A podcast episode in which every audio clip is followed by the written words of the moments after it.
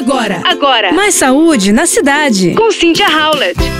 Bem, não é novidade que alimentos ultraprocessados, como pizza congelada, refeições prontas, representam um perigo muito grande para a saúde. Seu consumo já foi associado ao aumento da probabilidade de obesidade e declínio cognitivo, por exemplo. Agora, um novo estudo publicado na revista The Lancet Planetary mostra que o consumo desse tipo de produto aumenta o risco de 25 tipos de câncer.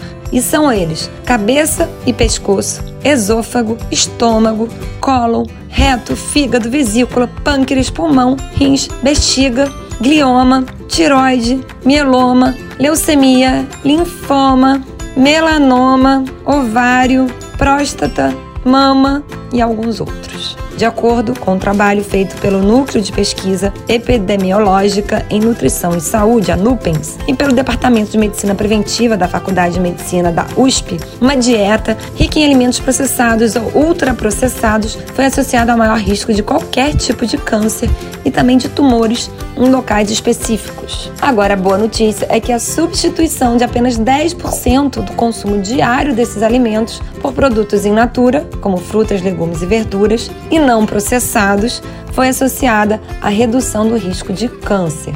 Pequenos hábitos alimentares, substituir uma porcentagem desses alimentos já é capaz de reverter esse risco. Então, vamos lá, o que hoje você vai substituir da sua dieta? Me conta. Você ouviu Mais Saúde na Cidade com Cynthia Howlett.